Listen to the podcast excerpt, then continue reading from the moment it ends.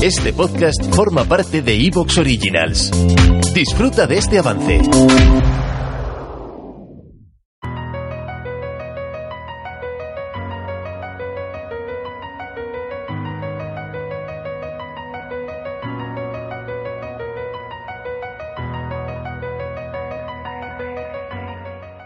En estas semanas ha habido mucha atención puesta en las primeras etapas del universo, gracias a dos descubrimientos que se han sucedido con apenas unos días de diferencia, porque por un lado tenemos el de la estrella Earendel, del telescopio Hubble, que la vemos tal y como era cuando el universo tenía unos 900 millones de años, pero es que además también se ha descubierto una galaxia, de la que vamos a hablar en Astrobitácora, que es la más lejana que se ha visto hasta la fecha, y esto nos lleva a hablar de esos primeros momentos del universo, de un tipo de estrellas que es muy importante, que no se ha podido observar todavía, pero que tuvo que existir,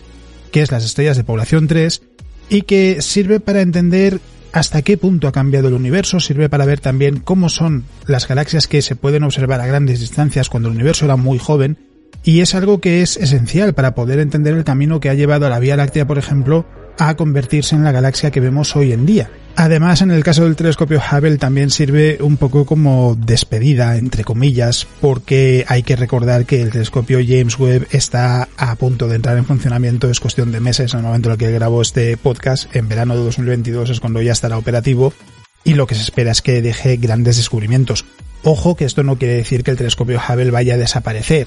va a seguir funcionando todavía unos años y además, incluso después de dejar de funcionar, seguirá dando resultados gracias a los datos que ha ido recopilando. Es algo que ha sucedido también con el telescopio Kepler, que ha permitido hace solo unos días el descubrimiento de un planeta, el más lejano que se ha detectado gracias a los datos del telescopio Kepler, a pesar de que su misión terminó en 2018 y no está realizando observaciones nuevas desde entonces, pero la cantidad de datos que recogió es tan grande que todavía hay hallazgos esperando ser realizados y lo mismo va a pasar con el telescopio Hubble y vamos a seguir oyendo hablar del telescopio durante muchos años después de que haya dejado de funcionar, igual que está sucediendo con el telescopio Kepler. Es decir, no estamos ni mucho menos despidiéndonos del telescopio Hubble, sino que en realidad lo que estamos viendo es, a pesar de que ya está desfasado respecto a algo como por ejemplo el telescopio James Webb, sigue siendo un instrumento maravilloso para poder sondear los primeros momentos del cosmos y poder entender cómo era aquel lugar en el que ni siquiera se habían formado estrellas todavía, estaban empezando a nacer las primeras estrellas del universo que todavía no se han detectado, o por lo menos se cree que no se han detectado, porque es posible que a lo mejor sí haya ya alguna observación de esas estrellas de población 3. Así que de eso es de lo que vamos a hablar en Astrobitácora, vamos a hablar de Earendel, vamos a hablar de la galaxia HD1 y de por qué es importante poder estudiar las primeras etapas del universo. Soy Alex Ribeiro, divulgador científico, y esto es Astrobitácora.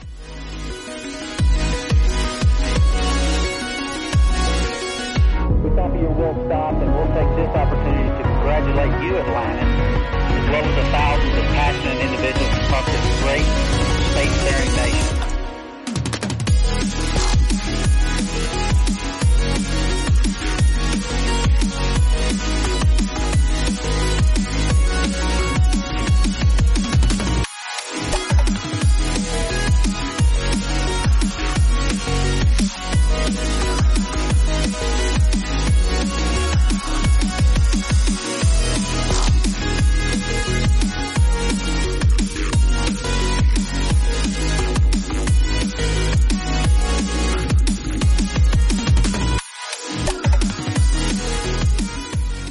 Como siempre vamos a empezar repasando las noticias más interesantes de las últimas dos semanas y vamos a empezar hablando del telescopio Nancy Grace Roman que todavía está lejos de entrar en funcionamiento porque no se va a lanzar hasta 2027. Y aquí siempre hay que añadir, siempre y cuando no se produzcan retrasos, y que es noticia porque un grupo de investigadores ha intentado determinar hasta qué punto la capacidad de observación del telescopio Nancy Grace Roman podría ser útil por ejemplo, dicen va a ayudar a entender si el universo podría terminar con un Big Rip en vez de con la muerte térmica. El Big Rip es básicamente que llegue un momento en el que el universo se destruya a sí mismo, que es una hipótesis que se plantea para el fin del universo teniendo en cuenta la energía oscura, que sabemos que es responsable de la aceleración de la expansión del universo, y lo que se sugiere, lo que se ha planteado alguna vez, es que Si la energía oscura tiene una propiedad especial que haría que en algún momento aparezca algo que se denomina energía fantasma, llegue un momento en el que la aceleración de la expansión del universo sea tan sumamente grande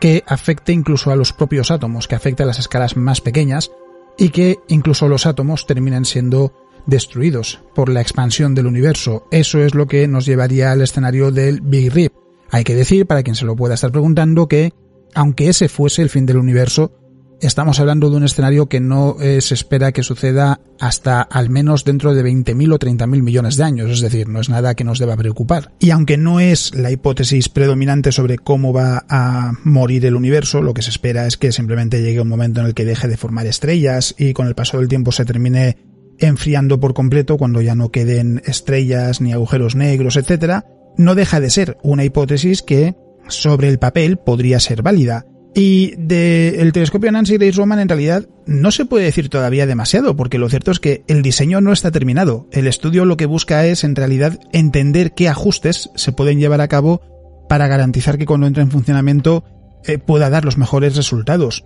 Y en ese sentido lo que han hecho los investigadores es un pronóstico de las observaciones que eh, va a ser posible llevar a cabo con este telescopio y revisa qué ajustes se podrían llevar a cabo para mejorar su diseño. Y esto nos lleva a hablar de uno de los grandes objetivos del telescopio, que es llevar a cabo una observación de una gran región del firmamento. Se conoce como una observación de franja amplia en latitudes altas.